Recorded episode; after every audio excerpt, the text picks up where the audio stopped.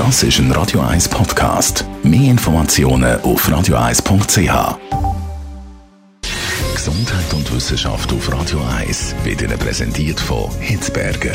Fast Food natürlich. Gesunde Pokeballs, Wraps, Salat, Smoothies und vieles mehr vom Sternenkoch Eddie Hitzberger in Zürich und Bern.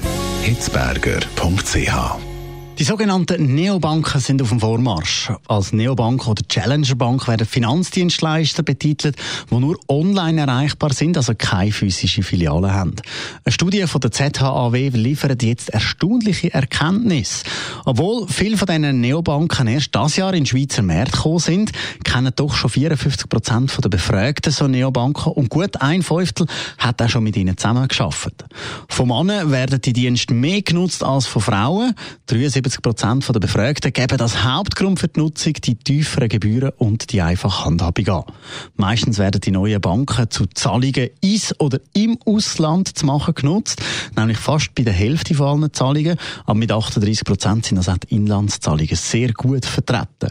Wenn es um die Sicherheit geht, da gehen die Meinungen dann aber noch ein bisschen auseinander. Die Befragten schätzen die Sicherheit von Neobanken so als mittelmäßig ein. Am sichersten werden aber die beiden inländischen Anbieter Neon und und zack wahrgenommen.